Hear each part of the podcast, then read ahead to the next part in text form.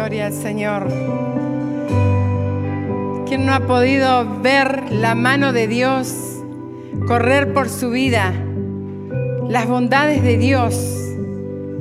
¿Quién ha podido decir hasta ahora, Dios no ha sido fiel conmigo? Creo que todos podemos decir, en la prueba, en la lucha, en la dificultad, en el momento de alegría, en todo momento, sus bondades se manifestaron hacia mí. ¿Quién lo puede decir? Amén. ¿Qué le parece si le das un fuerte aplauso al Señor en agradecimiento por su fidelidad? El Señor ha sido fiel y lo seguirá siendo.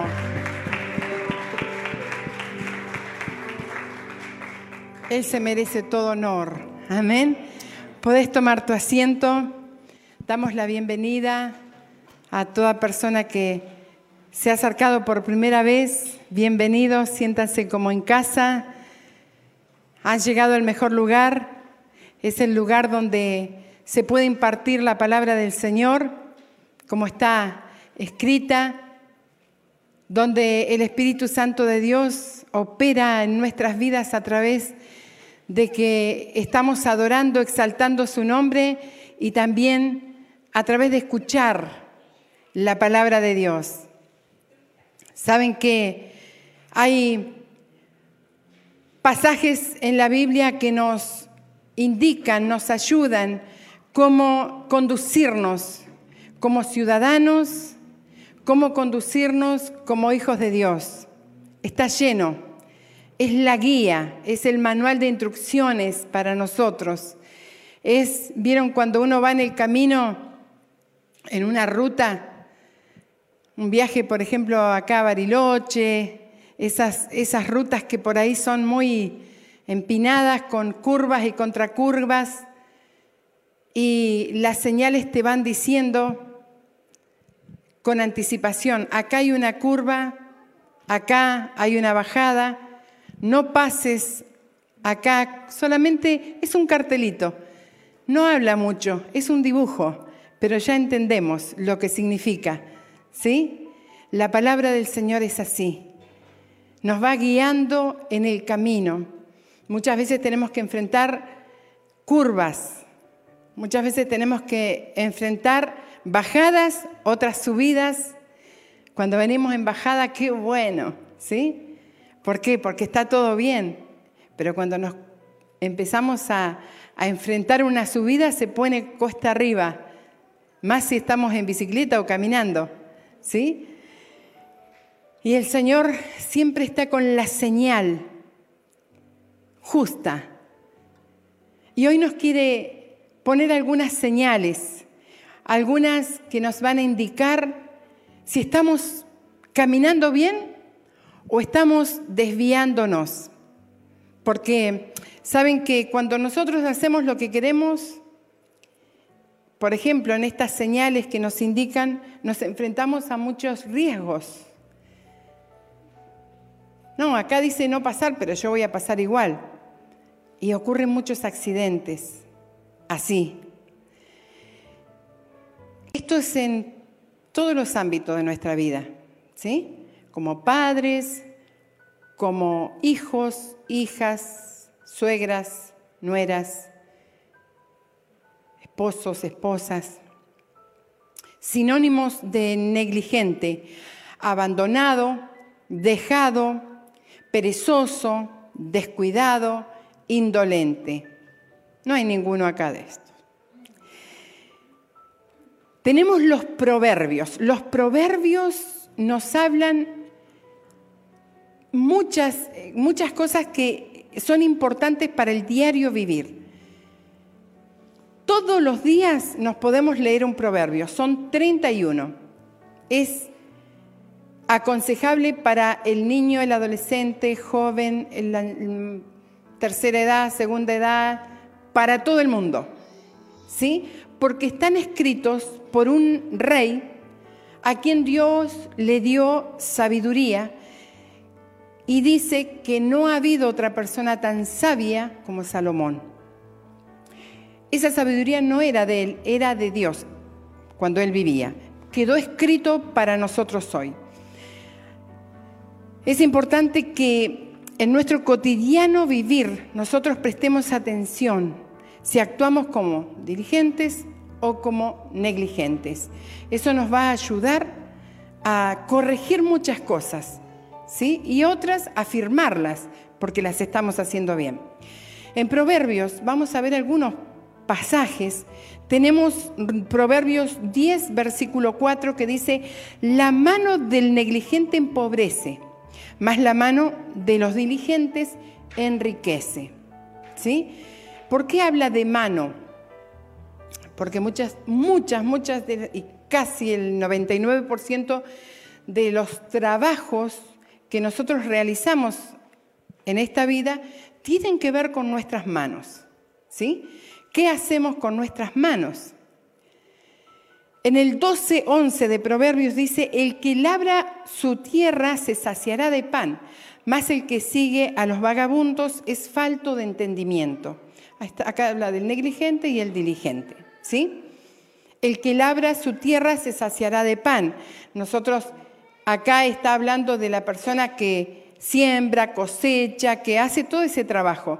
Pero nosotros podemos, no, necesariamente tenemos que tener una quinta, en nuestra casa para hablar de esto, sino nuestra tierra, ¿sí? nuestro lugar donde nos movemos, qué estamos haciendo, si labramos, si trabajamos, ¿sí? el don o, o lo que está eh, puesto en nuestras manos para hacer.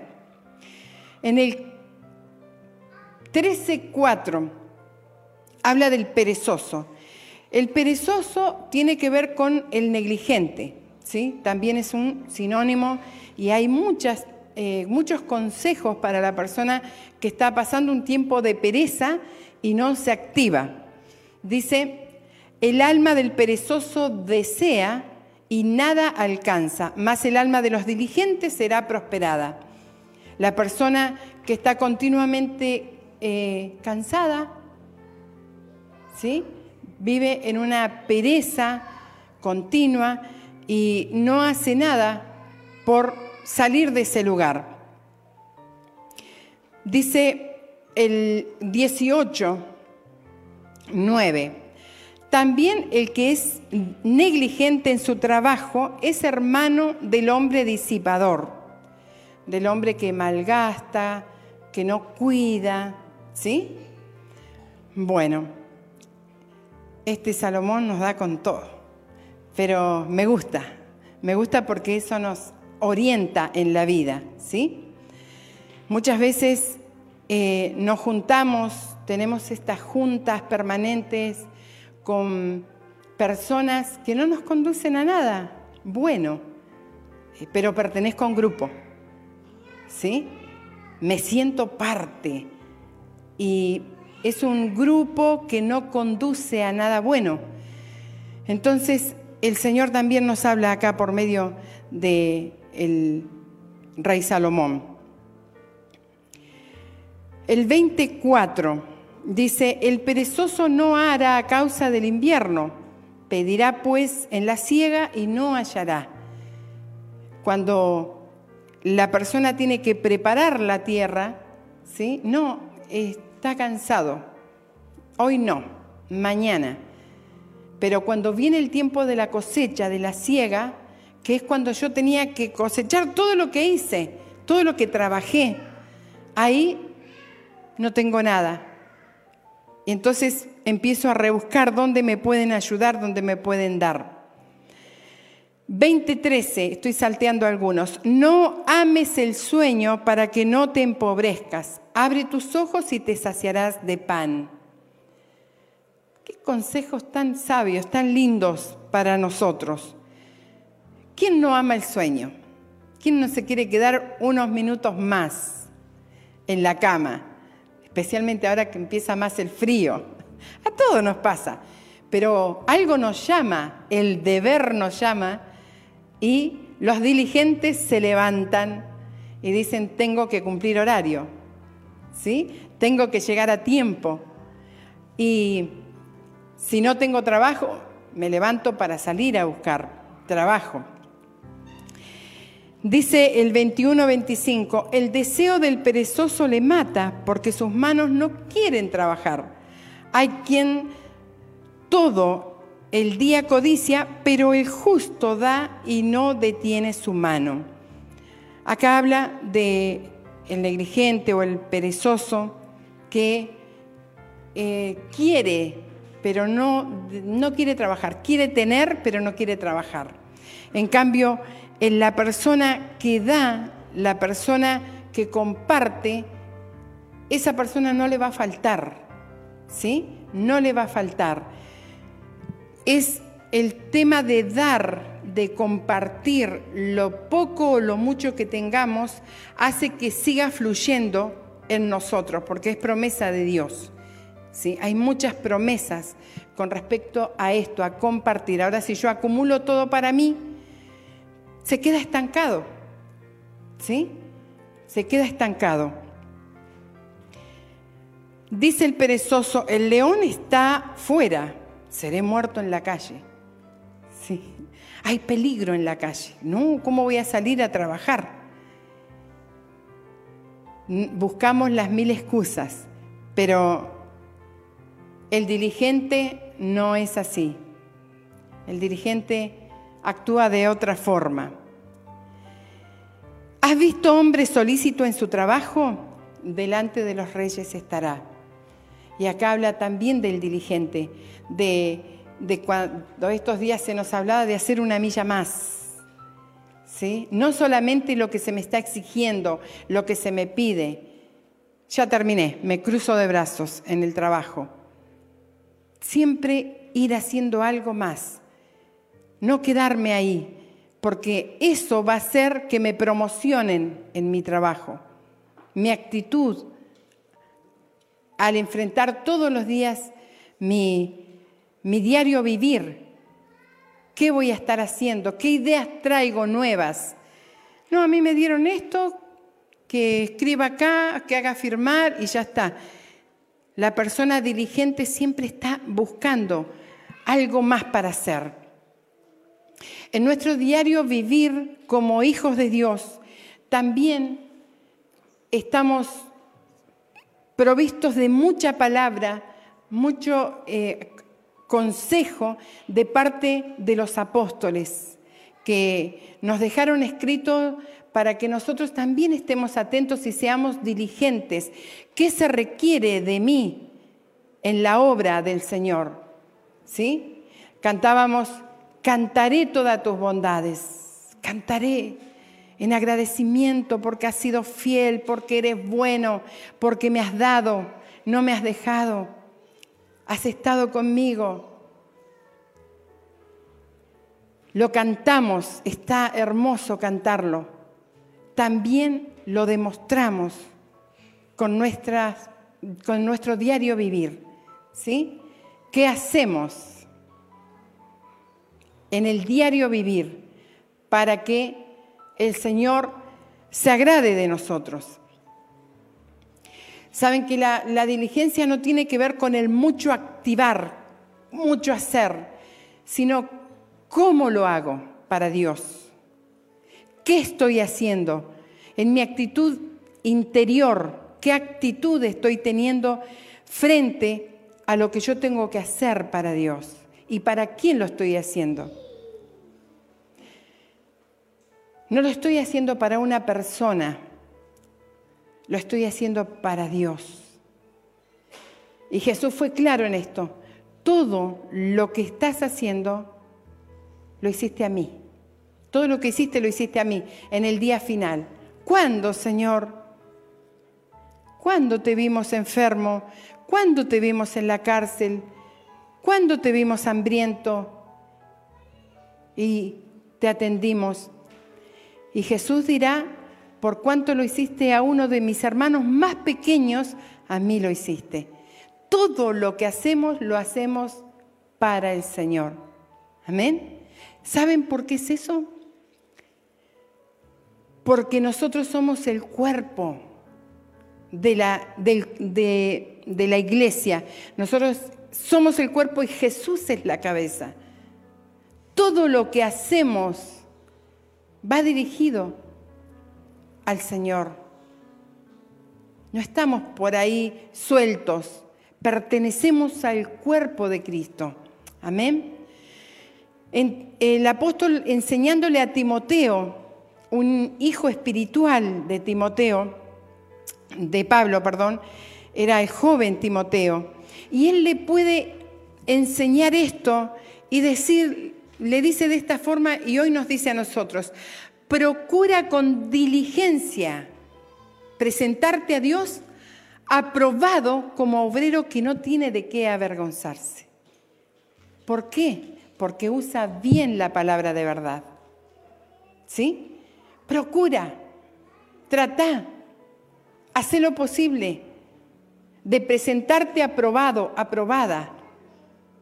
¿Y cómo es eso?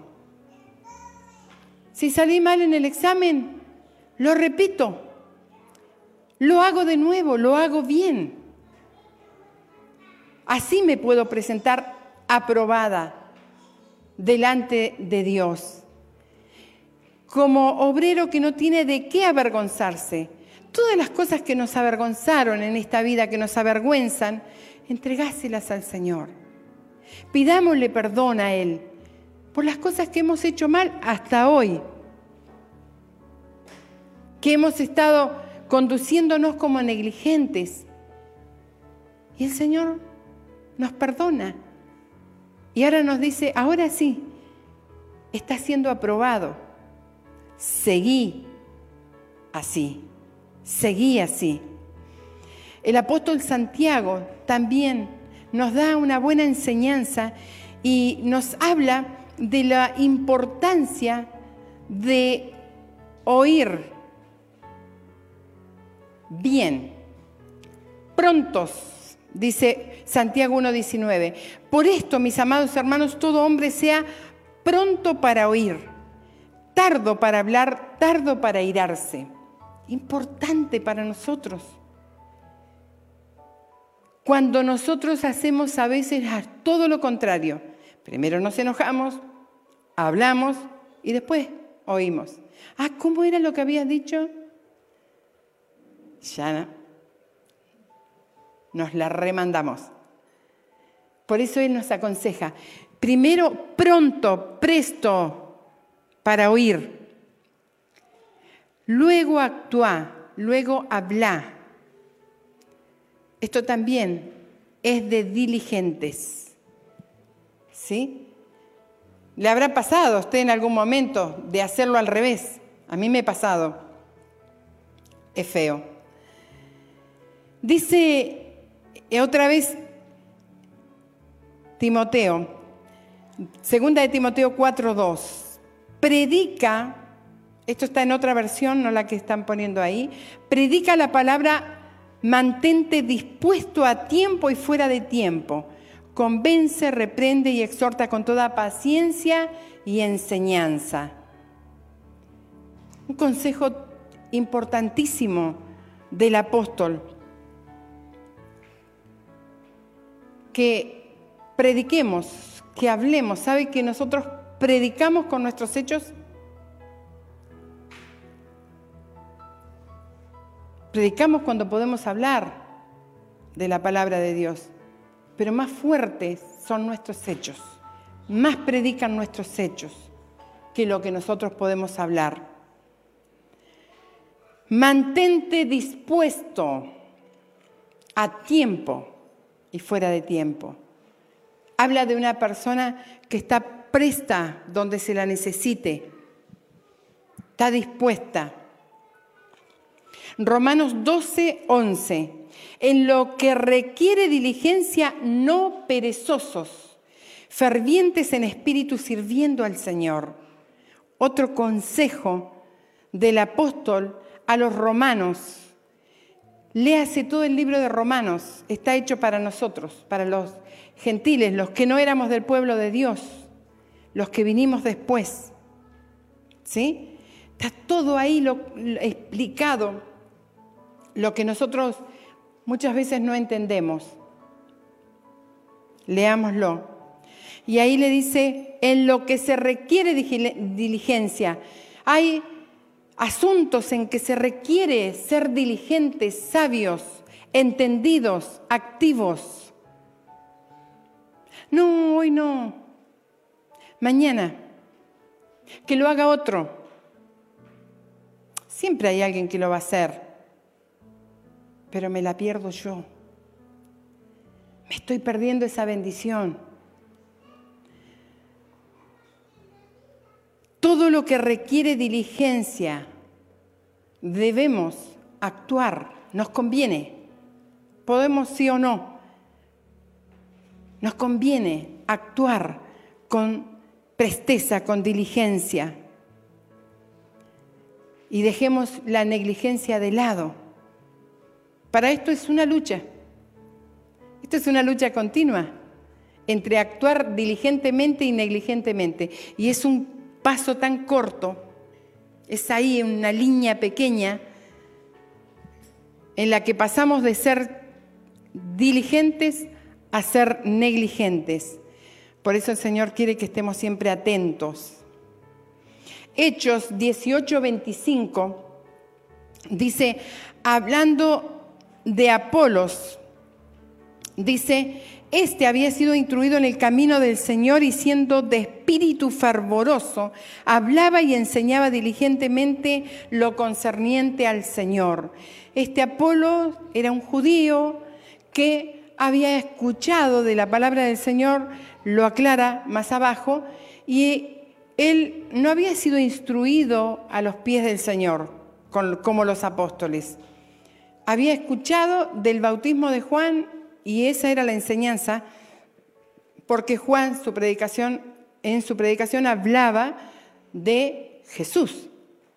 ¿Sí? Y él, con un espíritu fervoroso, predicaba, anunciaba, hacía todo lo que hacía, lo hacía fervientemente. Estamos llamados a ser así, ¿sí? A que lo que hagamos lo hagamos con un fervor en nuestras vidas que indica que hay algo acá adentro, que hay un fuego que me lleva a hacer las cosas como debo hacerlas. Todos sabemos el bien y el mal, todos. Desde que tenemos uso de razón y vemos que los chiquititos tienen un añito y ya saben qué es lo que está bien y lo que está mal. ¿Sí? Ustedes lo ven. Yo tengo nietitos chiquititos y ellos saben cuando se las están mandando. Te miran a ver qué le decís. Y no han leído la Biblia. Por eso Dios nos ha dado a nosotros la conciencia, la sabiduría de hacer el bien y el mal. Tenemos que nosotros elegir. El Señor nos habla de que nosotros seamos fervientes en lo que hacemos. Hay un pasaje en el final de la Biblia, que es en Apocalipsis, que es muy fuerte y ya es el final, pero nos dice ahora, para que nosotros veamos qué vamos a hacer. Dice que es mejor ser caliente, fervoroso o ser totalmente frío. Porque a los tibios, a los que ni, a los que no se comprometen con Dios, que no se comprometen con el beneficio que han recibido. A esas personas tibias, dice, las vomitaré de mi boca. El Señor, eso es tremendo. Por eso nos está hablando hoy, para que al final no digamos, oh, pero yo no sabía, hoy lo sabes, hoy yo lo sé. Amén. Es mejor para nosotros buscar el fuego del Señor en nuestras vidas. Lo que hagamos, hagámoslo con pasión, porque es para Él. No esperemos el aplauso de la gente. A veces movemos un tenedor, una escoba, Y estamos esperando que me lo pongan en el Face. ¿Sí? No lo decimos, pero si lo hacen sería lindo. No, hagámoslo para el Señor. El Señor está viendo lo que haces. Si das, si te comprometes, si orás, si lees la palabra, el Señor lo está viendo y es más que suficiente. No podemos llevar una vida fervorosa, hacer las cosas con diligencia para Dios, si no estamos en contacto permanentemente con Él. Si estamos comiendo cualquier cosa que nos debilita y no alimentándonos con lo que sabemos que es el alimento contundente, lo que nos hace revivir, lo que nos fortalece. Amén. Efesios 5:15 nos llama a mirar, el apóstol también, con diligencia cómo andéis, cómo vas a andar, cómo te vas a conducir en el camino. ¿Sí? Ah, pero yo soy adolescente, yo me equivoco. Trata de, en lo posible, no equivocarte. Porque todo lo que yo me equivoco hoy, lo sufro mañana. ¿Sí? Nos vamos a equivocar, pero no adrede, no, ah, bueno, total, eh, yo soy chico, soy chica, no importa. Todo lo que hagamos con conciencia de sabiendo que está mal, nos va a traer consecuencias. Todo, lo bueno y lo malo nos trae consecuencias. Por eso el apóstol dice, mirad pues con diligencia cómo andéis, cómo te encaminás, cómo, cómo te conducís no como necios, sino como sabios. Amén. Aprovechando bien el tiempo porque los días son malos. Aprovechemos hoy. Hoy aprovechemos el tiempo. Ya son malos los días, pero vienen peores. Lo estamos viendo alrededor del mundo no solamente por la pandemia, en la economía, en la familia, las ideologías que se están queriendo implantar en nuestros niños, en nuestros adolescentes, los jóvenes, al punto que no pueden hablar en un aula, no pueden decir lo que piensan, porque los avergüenzan, los ridiculizan. Los días son malos. Necesitamos estar tomados de la mano del Señor. Necesitamos mirar cómo nos conducimos. Amén. Segunda de Timoteo 3:14. Dice el apóstol, tú sin embargo, persiste en las cosas que has aprendido y en las cuales te convenciste, sabiendo de quiénes las has aprendido y que desde la niñez has sabido las escrituras, las cuales te pueden dar sabiduría. La palabra nos da sabiduría para actuar, ¿ah? conocimiento, para saber cómo conducirnos frente a tal o tal situación. las cuales te pueden dar sabiduría que lleva a la salvación mediante la fe en Cristo Jesús. Acá no es el Todopoderoso, yo puedo. En Cristo, por nuestra fe en Cristo Jesús, podemos conseguir todo lo que deseamos o lo que se nos requiere. Amén. Qué hermoso es ser instruido por la palabra. A veces tenemos nuestros amigos, nuestras amigas, que frente a una situación nos dan los consejos. No, vos tenés que hacer así, allá, allá, allá. Vos tenés derecho, vos tenés esto. Dejamos el desparramo. Vayamos a la palabra. Acá tenés todo en la palabra del Señor. Todo lo que necesitas. pero también tenés una familia. ¿A quién pedir ayuda? Yo le decía a una persona estos días por un mensajito, no te he estado viendo en este tiempo, no, que no estoy bien, que, bueno, he estado con algunas dificultades, con esto, con allá. Le digo, levanta la mano, levanta la mano, pedí ayuda. Para eso estamos, para eso somos un cuerpo. Amén. Decí, acá alguien me puede ayudar. Estoy pasando esta y esta situación. Consecuencia de haber hecho mal las cosas, no estamos para juzgar. Vamos a encaminarnos. Vamos a hablar. ¿Dónde crees que caíste? ¿Dónde crees que empezó tu derrota?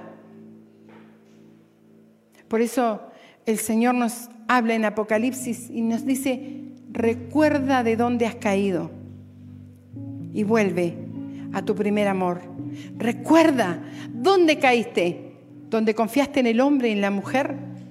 ¿Dónde caíste? ¿Dónde te confiaste en vos misma, mismo?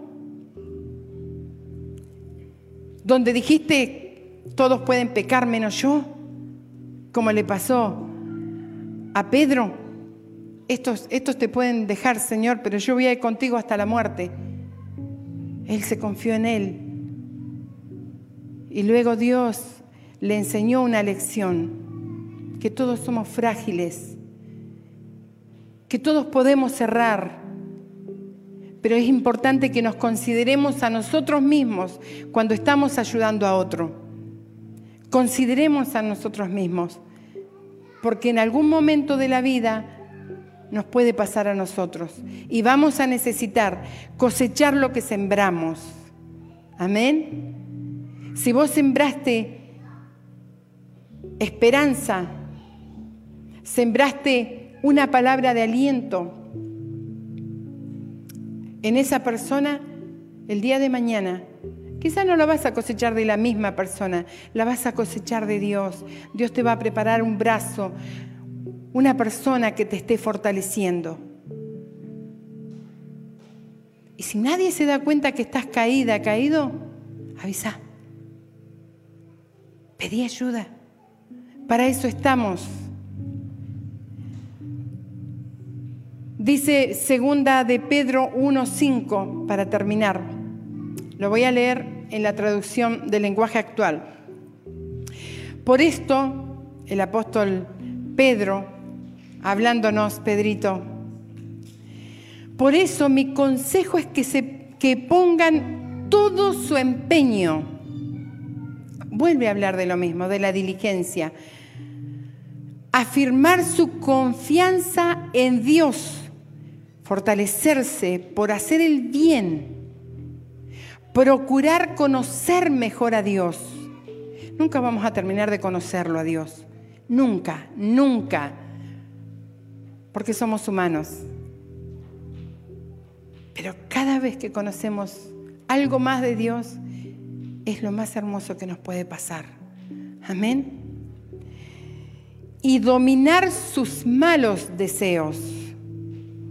¿Cómo puedo dominar mis malos deseos? Llevándolos a la cruz. El Señor nos dio dominio propio. Lo podemos usar si queremos o lo podemos dejar que lo use otro. Cuando conocimos al Señor, él nos dio poder, amor y dominio propio. Podemos dominar nuestros malos deseos, llevarlos a la cruz.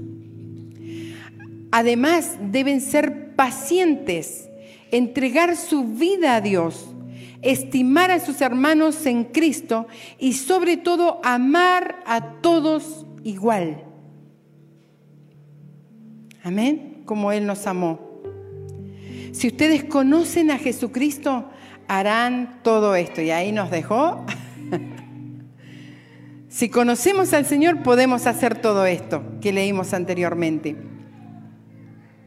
Y tratarán de hacerlo cada vez mejor. Así vivirán haciendo el bien. Qué recetas hermosas que tenemos acá. Solamente es aplicarla. Porque si no nos vamos a ir como cuando vemos esa clase de cocina y vemos cómo termina el plato listo. ¡Ay, qué lindo! Es re fácil. Cuando lo vas a hacer, hay que ponerle toda la sabiduría y el empeño. Así es la palabra. Yo la escucho, la recibo. Es la receta para conducirme bien. Después tengo que hacerlo. Amén. Ahí se completa. Escucho y hago. Una persona diligente trata de no estar ociosa. Trata siempre de estar ocupado. No para hacer el mal, sino para mejorar, para hacer el bien. Es una persona que está continuamente pensando en producir. Por eso Jesús nos dejó esta enseñanza en Juan 15, 17. Mi Padre sigue trabajando y yo también trabajo. Es todos los días, mientras estemos en el escenario de esta vida, todos los días, algo requiere que nos activemos, que trabajemos. Trabajemos para el bien de nuestra familia, de nuestras vidas propias, de la iglesia de Jesucristo, del cuerpo de Jesucristo. No importa que esa persona no esté congregándose acá, es cuerpo, es parte del cuerpo de Jesucristo. Y si aquella persona que, que está en otra congregación está mal y vos podés tenderle una mano, hacelo. Dale los primeros auxilios. Luego se reincorporará a su lugar. Pero no dejes de extender tu mano. Amén. ¿Sabes hacer el bien? Apliquémoslo. Eso es lo que el Señor quiere. Te invito a que te pongas de pie.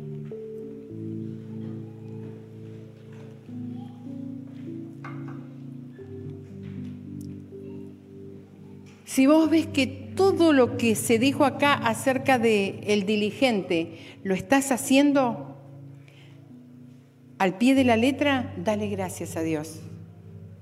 Dale gracias a Dios. Pero si hay algo que vos ves que estabas poniéndote en la vereda del negligente, decirle, Señor, quiero encaminarme. Necesito encaminarme, ir por la vereda del diligente, porque sé que voy a tener muy buenos resultados. ¿Querés orar al Señor y hablar con Él? No ores por otro, ora por vos en este momento. Decile, Señor, he sido negligente en mis estudios, en mi preparación para lo que yo estoy esperando, en el lugar que me diste en la iglesia